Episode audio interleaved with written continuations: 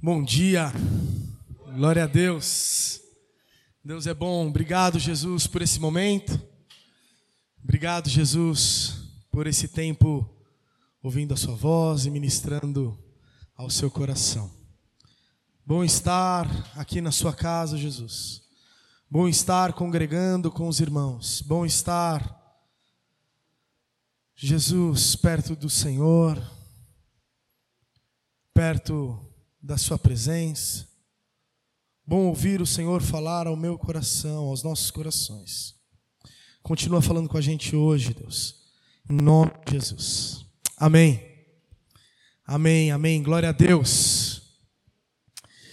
Gente, quero te convidar aí a você abrir, ligar a sua Bíblia em Salmo 116, versículo 7. E a minha dúvida é: você consegue chegar lá mais rápido do que a gente vai levar de tempo para ler esse versículo?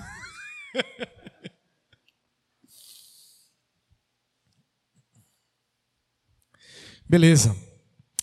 Gente, é, eu quero que a gente possa pensar um pouquinho nesse versículo, que diz assim: Retorne ao seu descanso, ó minha alma, porque o Senhor tem sido bom para você. Você consegue ler em voz alta junto comigo? Vamos lá, no 3. 1, 2, 3. Retorne ao seu descanso, ó minha alma. Amém. E eu acho que a gente deveria repetir isso umas 30 vezes. Vamos lá? Não, brincadeira. Você pode fazer isso na sua casa. Conforme a semana vai passando, você pode deixar esse verso da Escritura ocupar um espaço no seu coração. Mas eu queria que a gente pudesse discutir um pouquinho sobre isso. E o tema da minha mensagem, ela é descansar no Senhor. Descansar no Senhor. E para mim esse é um tema muito desafiador, porque constantemente eu saio dessa desse ensinamento. Constantemente eu sou levado pela minha personalidade, pela forma como eu fui construindo a minha vida, a, a estar é, a estar correndo. E esta é uma razão pela qual, eu vou falar isso porque eles não estão aqui, os pastores me exortam. Essa é uma razão pela qual o Ronaldo várias vezes já falou assim: Joe, você está errado. Você precisa parar um pouco. Você precisa parar de fazer, parar de pegar tantas coisas. Porque isso toma lugares no nosso coração. Isso gera coisas em nós. E não descansarmos no Senhor, e é para esse lugar que eu gostaria que a gente pudesse levar nossa conversa de hoje de manhã, gera em nós estresse, gera em nós ansiedade. E eu quero falar um pouquinho sobre estresse e ansiedade, mas nessa igreja tem muitas, muitas psicólogas. Então, se você tiver alguma dúvida, vai falar com elas sobre isso. Eu não tenho nenhuma obrigação aqui de falar muito bem sobre isso. Então, você pode falar com as profissionais da área. Mas eu quero falar numa perspectiva bíblica sobre é, como isso nos impacta. É, o estresse, essa, essa palavra, ela é emprestada da física, ela é emprestada da engenharia.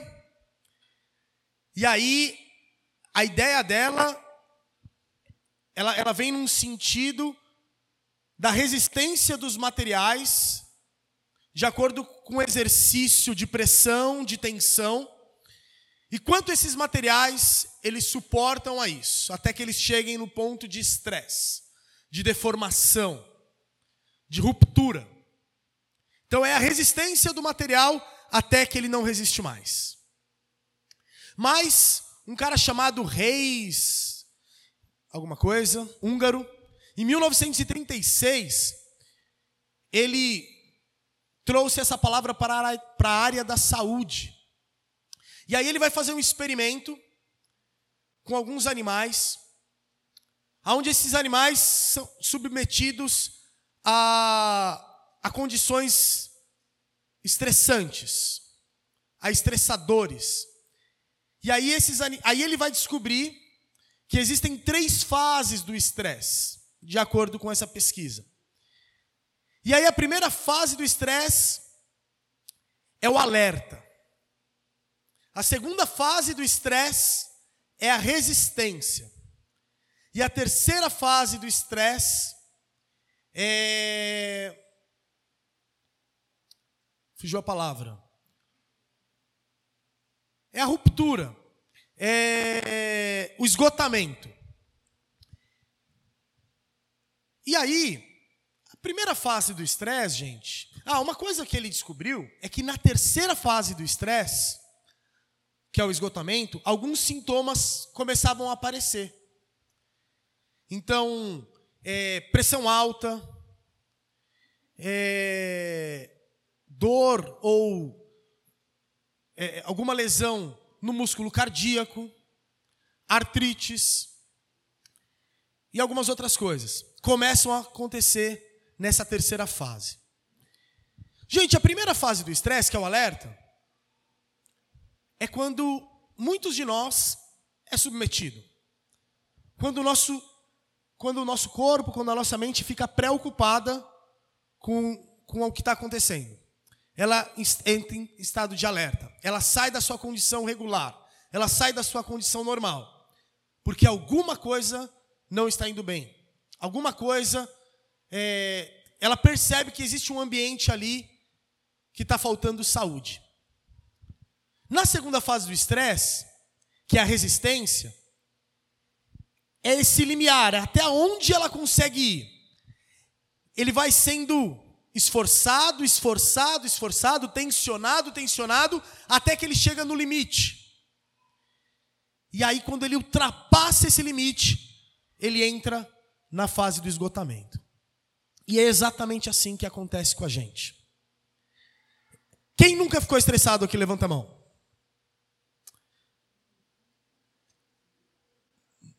Ninguém? Como assim? Nunca ninguém ficou estressado.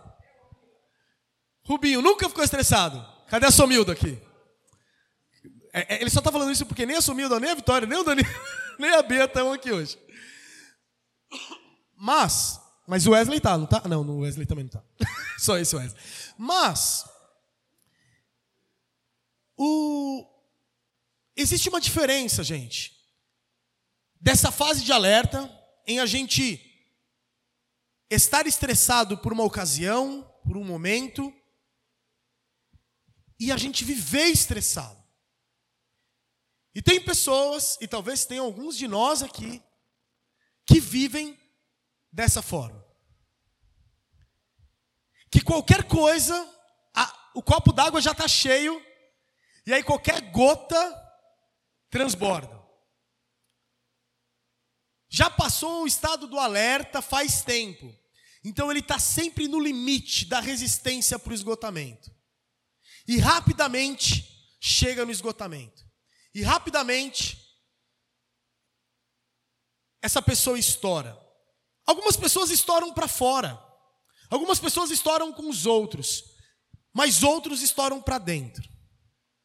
Outros sentem sozinhos as consequências do esgotamento. E essa e esse é um estilo de vida, essa é uma condição de vida insalubre, gente. Não tem como ter saúde numa condição aonde você está sempre à beira ou sempre dentro do esgotamento. Mas eu não quero falar só com essas pessoas hoje que eu acabei de narrar. Porque até no primeiro na primeira condição do alerta, a gente precisa entender como a gente lida com isso. Eu não sou uma pessoa que está próximo do, desse esgotamento. Mas eu me percebo diversas vezes em estado de alerta. E isso ainda não é bom. Porque isso mostra que eu preciso aprender e eu preciso lidar melhor com o estresse. E a palavra de Deus ela vai nos ensinar sobre isso. Eu acho que não sou só eu que constantemente vive em estado de alerta, nesse alerta, nesse princípio do estresse, nessa sobrecarga. Freud ele vai falar uma coisa que é nós somos feitos de carne, mas precisamos viver como se fôssemos de ferro. E isso é o que a vida vai dizendo para a gente o tempo todo. Que a gente precisa ser duro, que não tem tempo para a gente é, descansar, que não tem tempo para a gente é, é, repor as energias. A vida está acontecendo rápido demais para a gente parar e meditar com o Senhor, para a gente parar e orar. A gente precisa estar o tempo todo cuidando de alguma coisa, cuidando de alguém. É assim que a vida acontece, principalmente numa cidade como São Paulo. A gente não tem tempo para não ser estressado. A gente não tem tempo para viver diferente disso. Mas eu quero voltar para o versículo agora. E o que, que o versículo fala para a gente, gente? Retorne ao seu descanso, ó minha alma, porque o Senhor tem sido bom para você. Eu gosto muito de como os salmistas, isso acontece algumas vezes em Salmo. Eles conversam com a própria alma. Isso faz parte do estilo poético desses textos. Mas isso também me fala uma coisa: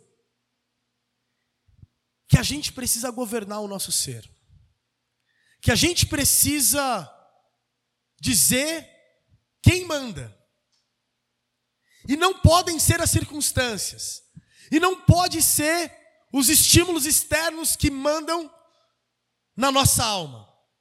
A nossa alma precisa ter um dono. A nossa alma precisa ser regida, direcionada. Então, direcionado pelo Espírito Santo de Deus, o salmista fala: Ó oh, minha alma, cala-te. Ó oh, minha alma, repouse. Ó oh, minha alma, descanse. E eu acho que é uma prática que a gente precisa fazer. É uma prática de meditação no Senhor de se perceber, de perceber para onde a nossa alma está indo, de perceber quais são os caminhos da nossa alma, que constantemente se distanciam dos conselhos do Senhor. Por isso o salmista precisa falar: volta, volta, ó minha alma, porque você está no lugar errado. E aí eu gosto desse termo que ele usa, dessa palavra que ele usa para retorne. Porque isso significa que existe uma condição inicial. Existe uma condição de descanso inicial para a nossa alma. E a nossa alma saiu dessa condição, que é descansar no Senhor, para se agitar distante do Senhor. E para que a gente consiga fazer isso, o salmista aqui que ele fala? Olha lá, aqui que ele fala? Porque o Senhor tem sido bom para você, então se lembra do seu Deus. Se lembra de quem Deus é para você. Ontem a gente estava aqui nos jovens, que por sinal foi muito legal. E eu, né, eu contei um testemunho de uma coisa que aconteceu há 21 anos, se eu não errei a conta aqui, há 21 anos na minha vida, na, na vida da minha família. Um, um feito é, poderoso do Senhor, que eu não vou compartilhar aqui agora, que não tem nada a ver com a mensagem, mas me lembrou, cara, de quem Deus é. Depois eu fui para casa e falei: caramba, cara, Deus fez isso na história da minha família, assim, tipo, lembra que o Senhor tem sido bom para você. Se lembra de quem Deus é na sua vida, é o que o salmista está dizendo. Por isso a gente precisa repetir um pouquinho mais essa, esse salmo para a gente. Por isso a gente precisa conversar um pouquinho mais com Jesus a respeito desse versículo. Mas como que a gente vence esse sistema estressante que é a vida? E que é essa vida em São Paulo? Que é essa vida nessa nossa era líquida, aonde nada você consegue segurar na mão por muito tempo. Aonde se você para para ir, ó, desculpa aqui, gente, que não me conhece, mas aonde você para para ir fazer o número dois no banheiro, você fica perturbado se você não tiver com o seu celular na mão. Tô errado? Alguém corajoso fala aí que eu tô errado? Você percebe que a gente promove o estresse para a gente mesmo. A gente promove essa sobrecarga para a gente mesmo. A gente vai aceitando o, o ritmo que a nossa geração vai impondo.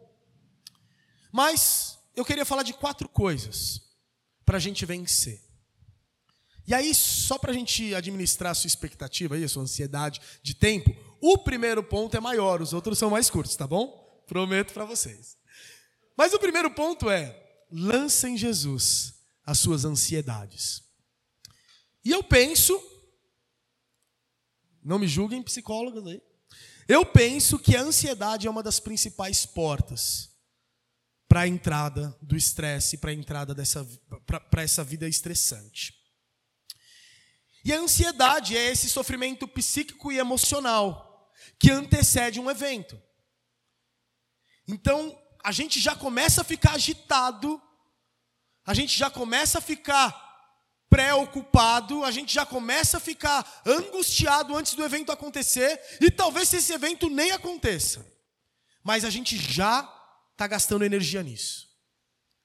E você percebe que se a gente pensa num evento da sua vida que provocou esse, algum tipo de ansiedade em você, algum tipo de preocupação em você, e você percebe que quando você começa a gastar muita energia em uma questão da sua vida, você falta energia para o restante, para o resto dos assuntos da sua vida. E automaticamente esses outros assuntos, que são um monte que a gente tem, fazem parte da sobrecarga. E aí para você tudo é demais.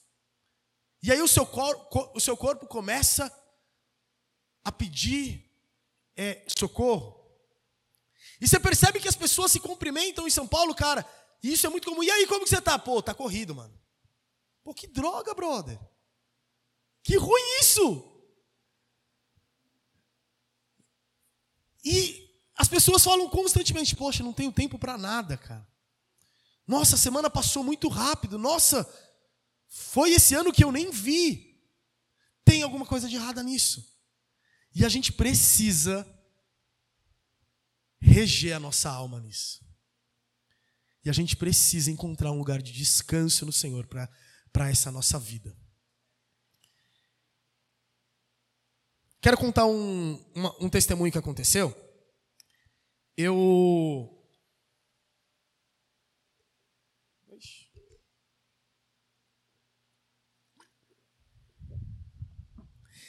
Eu acho que foi fevereiro do ano passado. Foi fevereiro do ano passado? Janeiro do ano passado, eu trabalhava numa empresa há sete anos. Em janeiro do ano passado, eles fecharam essa unidade da empresa. Com trezentas e poucas pessoas. E eu era uma delas. E eles anunciaram que eu ia ser mandado embora. E aí eu fiquei trabalhando, depois desse anúncio, mais um mês. E teve um acordo, que eu acho que por uns três meses, se eu não me engano, eu ia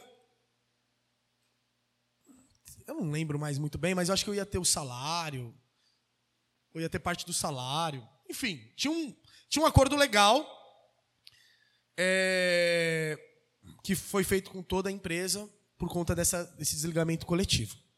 Acordo com o sindicato, essas coisas. E aí, cara, era bem no momento, assim, que, falta, que, que faltavam as últimas coisas para a gente. As últimas coisas. Que faltavam as últimas coisas para conseguir mudar na casa lá, e assim, um monte de conta para pagar, cara. Assim, mas um monte de coisa para pagar. E aí eu chego em casa no meio do dia, chego, Mônica, vou ser mandado embora daqui um mês. e aí, cara, isso mexeu com o meu coração, brother. E aí eu entrei num estado de três. Foi de 3, 2, 1 para um estado de alerta para um estado de. que eu esqueci o nome de novo, de colapso, sei lá. Rapidinho, tá ligado? Exaustão, é, alguma coisa assim. Esgotamento. Ah, vocês estão ouvindo, boa. Eu entrei rapidinho, mano. 3, 2, 1, eu cheguei no esgotamento. E aí, cara, comecei a funcionar assim, ó, procurando emprego, assim, pá, pá, pá, pá, pá. E aí aconteceu que é, isso para mim hoje claramente não era para eu ter agido dessa forma, não era o plano de Deus. E aconteceu que eu acho que Deus teve graça e misericórdia de mim, e ele falou assim: "Não era esse meu plano, mas eu vou deixar acontecer dessa forma para você não ficar tão ansioso". E aí, é, a empresa que assumiu o processo logístico, a DHL, né? Que, que assumiu o processo logístico da onde eu trabalhava. Eles me contrataram para uma outra unidade deles. E aí eu fui trabalhar para ganhar é, 60% do valor que eu ganhava. Bem a menos, bem abaixo. E aí aconteceu que deu uma semana, eu já estava nessa empresa. Detestei. Foi horrível. E quando eu estava saindo dessa empresa, eu entrei num processo seletivo. Quando eu estava saindo da primeira empresa, eu entrei num processo seletivo. E esse processo seletivo durou três meses. Na última semana que eu fiquei na DHL, eu. Cara, eu estava detestando, assim. Já não ia aguentar mais. E aí, essa chefe que né, uma amiga tal, amiga de amigo, e, enfim. É, chegou para mim e falou: Ô Diógenes, fala para mim, vai. Você tá odiando isso aqui. Aí eu falei: É, chefe, não vai dar para ficar. Preciso sair. Nesse dia, eu fiquei sabendo depois, eu fui aprovado no dia que eu pedi as contas e que eu voltei de novo para aquele estado de alerta eu fui aprovado naquele processo seletivo que eu tinha começado há três meses antes, na ocasião que eu saí da outra empresa. Só que não me falaram no dia. Vieram me falar uma semana depois. E aí, quando o cara me liga do RH, o abençoado, ele falou: Diógenes, eu fiquei te devendo algum retorno? Eu, ai, não, não passei, tá ligado? Já que ele, droga, não sei o quê. Ele falou, não, zoeira, você passou. Falei, cara, você é do RH, você não faz essas coisas, mano. Você não pode fazer essas coisas. Aí eu, pô, beleza, passei, é onde eu tô até agora. E a empresa, eu estava em vários processos, vários não, eram quatro. E eu falava para a Mônica sempre, meu, é muito difícil aquele, mas cara, aquele é o que está no meu coração, é aquele que eu queria e é esse que eu estou hoje. E, nossa, Deus teve graça de várias formas. Mas sabe o que, que o Senhor me ensinou nesse processo? Que eu não esperei e eu não descansei no Senhor. Para mim é muito claro que eu poderia ter passado esses três meses sem trabalhar, só descansando no Senhor. E o Senhor permitiu que eu fosse para que eu aprendesse que ele estava cuidando de mim, cara. Mas eu, teimoso, eu quis ir lá trabalhar para ganhar bem a menos. Esse não é o problema, mas o problema é para fazer uma coisa que eu não gostava e ficar frustrado esses três meses e trabalhar arrastado três meses, porque eu não descansei, eu não confiei no Senhor. Se eu tivesse parado para ouvir Deus, eu com certeza ouviria Ele dizendo: Espera. Eu com certeza ouviria Ele falando para eu repousar nele. A gente pode lançar as nossas ansiedades, as nossas angústias no Senhor. Sabe por quê? Porque Ele cuida de você. E cara, se a gente não partir desse pressuposto, não adianta mais nada do que eu vou falar aqui. Se você não crê do fundo do seu coração que Deus cuida de você, que Deus é o Senhor da sua história, Não adianta, porque não vai ter descansar em Deus. Porque a gente não está confiando nele, sabe? 1 Pedro 5,7, e agora é a hora que eu acho que eu vou dar uma acelerada aí para a gente acabar isso hoje. Fala assim: entreguem todas as suas ansiedades, pois Ele cuida de vocês. Entregar ao Senhor o nosso destino. Cara, não se preocupa com a porta.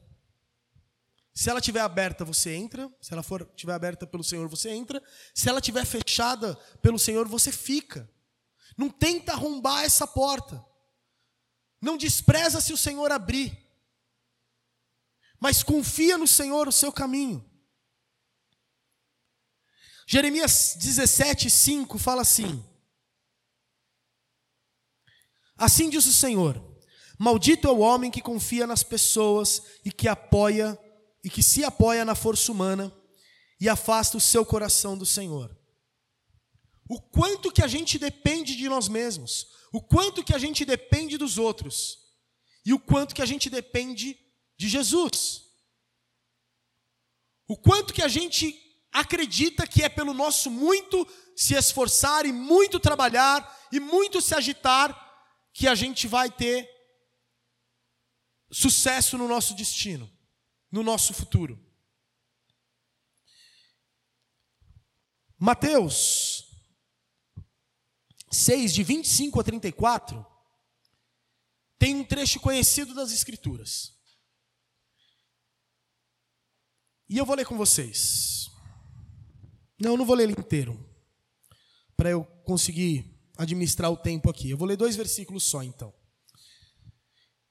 O primeiro versículo ele vai falar assim: Portanto, eu lhes digo, não se preocupem com as suas próprias vidas, quanto que vocês vão comer ou beber, nem com os seus próprios corpos, quanto que vocês vão vestir. Não é a vida mais importante do que a comida? Não é o corpo mais importante do que a roupa? E aí depois ele segue falando: olha para os lírios do campo, né? olha para as aves dos céus, eles comem, eles se vestem mais formosos do que é, Salomão no, no, no seu tempo de glória. Então, queria que a gente pudesse pensar um pouquinho nisso que ele fala. Não se preocupem com as suas próprias vidas. Não é o corpo mais do que a comida e do que as vestimentas? Muito da nossa angústia, muito da nossa ansiedade está relacionado ao tema dinheiro. Mas eu queria provocar você nesse sentido assim, perguntar para o texto: por que que ele está falando que o corpo é mais do que a roupa e é mais do que a comida? Se eu não comer, eu vou ficar com fome, se eu não vestir, eu vou ficar com frio e diretamente já me é, é, já interfere no corpo. Por que, que ele está falando isso? Porque o que ele está querendo dizer aqui é o seguinte: disso que é externo, disso que é o alimento, disso que é vestimenta, essas coisas que você precisa para a sua matéria sobreviver, é, é, ser sustentada, eu vou cuidar. Pode ficar tranquilo mas do seu coração, do, do seu corpo, que é templo do Espírito Santo, é você que precisa cuidar. Quem tem responsabilidade sobre o seu coração é você. Quem tem responsabilidade sobre guardar esse templo do Espírito é você. Por isso que ele vai dizer no final: busque em primeiro lugar o reino de Deus. E as demais coisas vão ser acrescentadas. Por isso que ele vai dizer isso no último versículo. Mas aí, de uma forma prática, gente, uma outra provocação que eu quero fazer é como que a gente tem lidado com dinheiro. Como que a gente tem lidado com esses recursos? Porque se isso tem sido muitas vezes fonte de angústia, fonte de ansiedade, talvez a gente também precise entender como que são as nossas prioridades com a grana. Porque o que Jesus está falando aqui é que comida e vestimenta, que é essencial, de uma certa forma, é, é passageiro. Você come, já depois não está mais no seu organismo. Você veste, depois a traça corrói. Isso passa. Mas como que a gente tem lidado com essas coisas? Como que a gente tem aceitado o estímulo consumista desse mundo? O quanto que a gente se preocupa com o que não deveria se preocupar? Com o que é externo? Porque isso está realmente ligado em a gente poder ficar angustiado. E aí eu queria dar uma ênfase também no versículo 27 do texto, que ele vai falar assim: Quem de vocês, por mais que se preocupe, pode acrescentar uma hora que seja a sua vida? Por que, que a gente vai se preocupar se a gente não consegue mudar nada? E a recomendação então é: a gente precisa voltar ao nosso descanso no Senhor. Ó minha alma, volta a descansar no Senhor. Segundo lugar, leve os seus sofrimentos ao Senhor em oração. Filipenses 4, 6 vai dizer assim: Não andem ansiosos por coisa alguma, mas antes de tudo, leve a Deus em oração as suas súplicas. Com ação de graças, apresentem os seus pedidos a Deus. E aí eu queria te fazer uma pergunta: o que, que você faz com a dor que te acomete? Como que você administra a sua dor? Seja ela qual for, de ordem física, emocional. Como que você administra essa dor? Porque o que o texto está falando é: vamos levar isso a Deus em oração. Vamos entregar isso aos pés de Jesus. Vamos deixar o Senhor falar conosco sobre isso. E a, a minha outra provocação é: a gente precisa ouvir mais Deus. E eu acredito que é uma ordem diretamente relacionada. Quanto mais eu ouço Deus, menos eu vou ficar preocupado. Quanto menos eu ouço Deus, mais eu vou ficar preocupado. Então, que a dor seja para nós um alerta da gente voltar para o quarto da gente voltar para a oração, da gente voltar para o Senhor. Que a dor nos desperte para esse lugar e não de repente para o Instagram. Não de repente para conversar com pessoas que não vão gerar conselhos dos céus. E gente, eu estou vendo muito a igreja, eu estou vendo muito o corpo de Cristo, muitos cristãos, administrando errado isso. E me permita falar, a igreja se comporta muito mal nas redes sociais. E me permita dizer que provavelmente boa parte dessa audiência está fazendo isso. A gente precisa voltar ao descanso e só liberar o que sai do descanso para o mundo. Porque se a gente libera o que sai da angústia, o que sai da dor, o que sai do sofrimento, a gente tem o mesmo discurso desse mundo. Se a gente se comporta politicamente como esse mundo se comporta, e todo mundo aqui tem dor política, todo mundo aqui tem dor econômica, todo mundo aqui é fruto das desgraças do homem no poder. Mas se a gente pega o nosso a nossa dor, a nossa angústia disso e descarrega nas redes sociais e descarrega nas nossas conversas. A gente não está fazendo diferente desse mundo, cara. Porque me fala, se quando você faz isso, você faz isso como fruto de oração. Me fala se quando você faz isso, você faz isso da sua alma aliviada, porque o Senhor é quem cuida de você. Me fala se quando você faz isso, você tem uma palavra de encorajamento, depois da sua crítica, e fala: O Senhor tem cuidado de mim, a despeito de todas essas coisas, e o Senhor pode cuidar de você. A gente precisa mudar o nosso comportamento, cara. Porque senão a gente não vai ser visto diferente. A gente precisa ser visto como aqueles que foram no lugar de descanso e receberam refrigério, e receberam uma boa nova, e receberam esperança, e receberam graça, e receberam misericórdia. A gente precisa quebrar o ciclo da desgraça que esse mundo traz.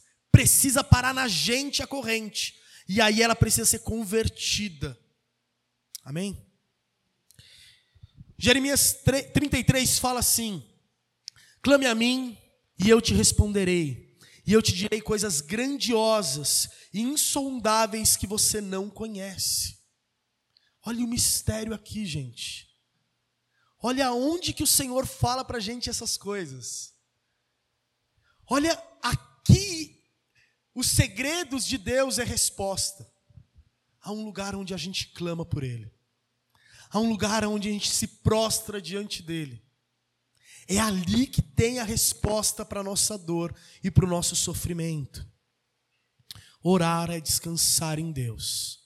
Retorne a minha alma para esse lugar de descanso. Em terceiro lugar, e a gente vai caminhando para o final. Descanse frequentemente.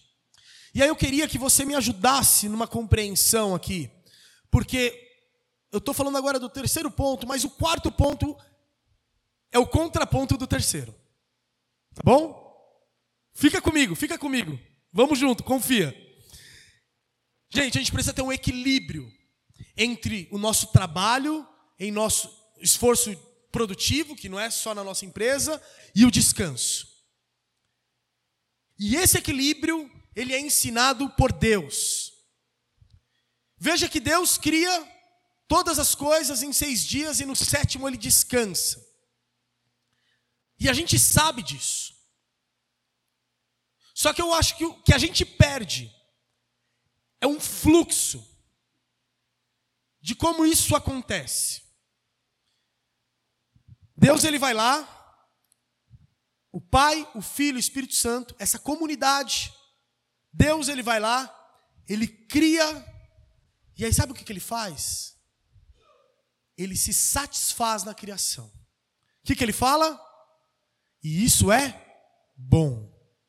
E isso é bom. Ele vai criando, ele vai falando, isso é bom. E isso é muito bom. Ele cria e ele tem prazer no trabalho dele. Ele cria e ele tem prazer no trabalho dele. E aí ele descansa. E parte dos descansos de Deus é ter relacionamento com o homem. A mesma lógica é a nossa, do lado invertido. Então, quando a gente vai trabalhar, quando a gente vai produzir, não faz sentido se não for trabalhar e produzir com o Senhor. Olha esse salmo aqui. 127, 1 e 2.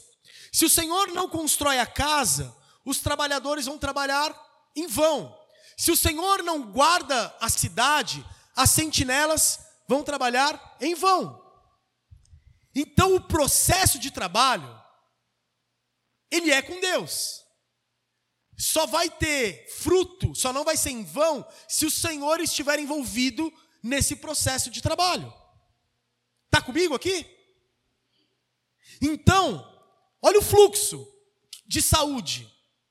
A gente trabalha com Deus, Deus está no nosso trabalho, Deus está nesse processo de produção, e a gente para e se alegra com o que a gente fez. E eu quero te dizer que parte do nosso estresse é porque a gente não faz essa segunda parte. A gente não olha e se alegra com a nossa produção, com o que foi produzido no... através da nossa vida. E aí tem uma angústia, porque a gente trabalha, trabalha, trabalha, trabalha e não vê resultado. A Mônica esses dias estava falando para mim, nossa cara, isso é muito angustiante, porque eu estou aqui fazendo as coisas com as crianças, aí meu, vou cuidando da casa, não sei o que, não sei o que lá, e aí eu nem parei de lavar louça e já a pia suja de novo. Então, tipo, é um negócio, um ciclo que é interminável. Isso gera uma frustração, isso gera uma angústia. E a gente precisa olhar para isso na nossa vida, porque é assim que o Senhor nos ensina. Produz e se alegre com a sua produção. Produza com o Senhor e se alegra nisso. E aí depois você vai descansar. E o Shabá e o descanso para nós, o que, que é? É ter tempo de qualidade com a gente mesmo. É ter tempo de qualidade com Deus. É ter tempo de qualidade com a nossa família. É ter tempo de qualidade com os santos. Isso é descanso. Isso é o Shabá. Isso é uma coisa que a gente não pode negligenciar. Ne... Então, vocês sabem. A gente não pode fazer isso, cara. Eu nem vou tentar falar de novo. A gente não pode. Tá bom? Quarto ponto. Posso ouvir o amém? amém? Estamos chegando no final. Aí vocês muitas vezes acham, poxa, tá demorando. E vocês nem estão falando tudo isso. Ah, eu que tô, cara. Então, assim, quando você pensar, tá demorando, tá demorando para mim também, tá? Último. Coloque sua expectativa de sucesso na eternidade. Busque em primeiro lugar o reino de Deus, e as demais coisas vão ser acrescentadas. Então, o que eu quero dizer é que um outro, uma outra porta para o estresse é a gente ter expectativas no aqui e no agora. Porque isso constantemente vai nos frustrar. Agora, se a nossa produção de trabalho ela está com uma expectativa eterna, isso é impossível de ser frustrado. Porque quando a gente trabalha com o Senhor, para o Senhor, no reino de Deus, a gente usufrui dos frutos imediatamente e eternamente. E aí, o que eu quero provocar então é quais têm sido as suas prioridades. Aonde você tem gastado o seu dinheiro e o seu tempo? Como que é o seu envolvimento com as coisas do alto? Como que é o envolvimento com as coisas de Deus? Como que você trabalha nas coisas de Deus? Porque talvez você precise redirecionar as suas energias. A gente não foi feito para a gente gastar 100% da nossa energia no trabalho que gera lucro. A gente foi feito para a gente gastar a nossa energia, no 100% da nossa energia, no trabalho que é eterno. E parte desse trabalho é servir aos homens. Parte desse trabalho é ser remunerado de volta. Último versículo que eu quero ler é Hebreus 12, 2, que eu não tinha separado antes, que vai falar assim: Tendo os olhos fixos em Jesus, autor e consumador, autor e consumador da nossa fé, pela alegria que lhe fora proposta, suportou a cruz pela alegria que lhe estava proposta, ele suportou a dor. O mundo hoje fala que importa que nós sejamos felizes. E isso é medido pelas circunstâncias. E isso é medido pelo estado é, externo da nossa vida. Mas o que eu quero te dizer é que a alegria do Senhor, ela não depende do seu momento. Se, de, se um momento feliz ou se um momento de dor. Porque se a gente descansa em Deus, a nossa alegria, ela vem da fonte da vida, da fonte da, de alegria que é o Senhor. Então a alegria no Senhor, ela é essencial ela é necessária para a gente vencer essa vida estressante. descansar em Deus é algo que a gente precisa passar a nos comandar para que isso aconteça. Então, grave no seu coração. Retorne ao seu descanso, ó minha alma, porque o Senhor tem sido bom para você. Amém?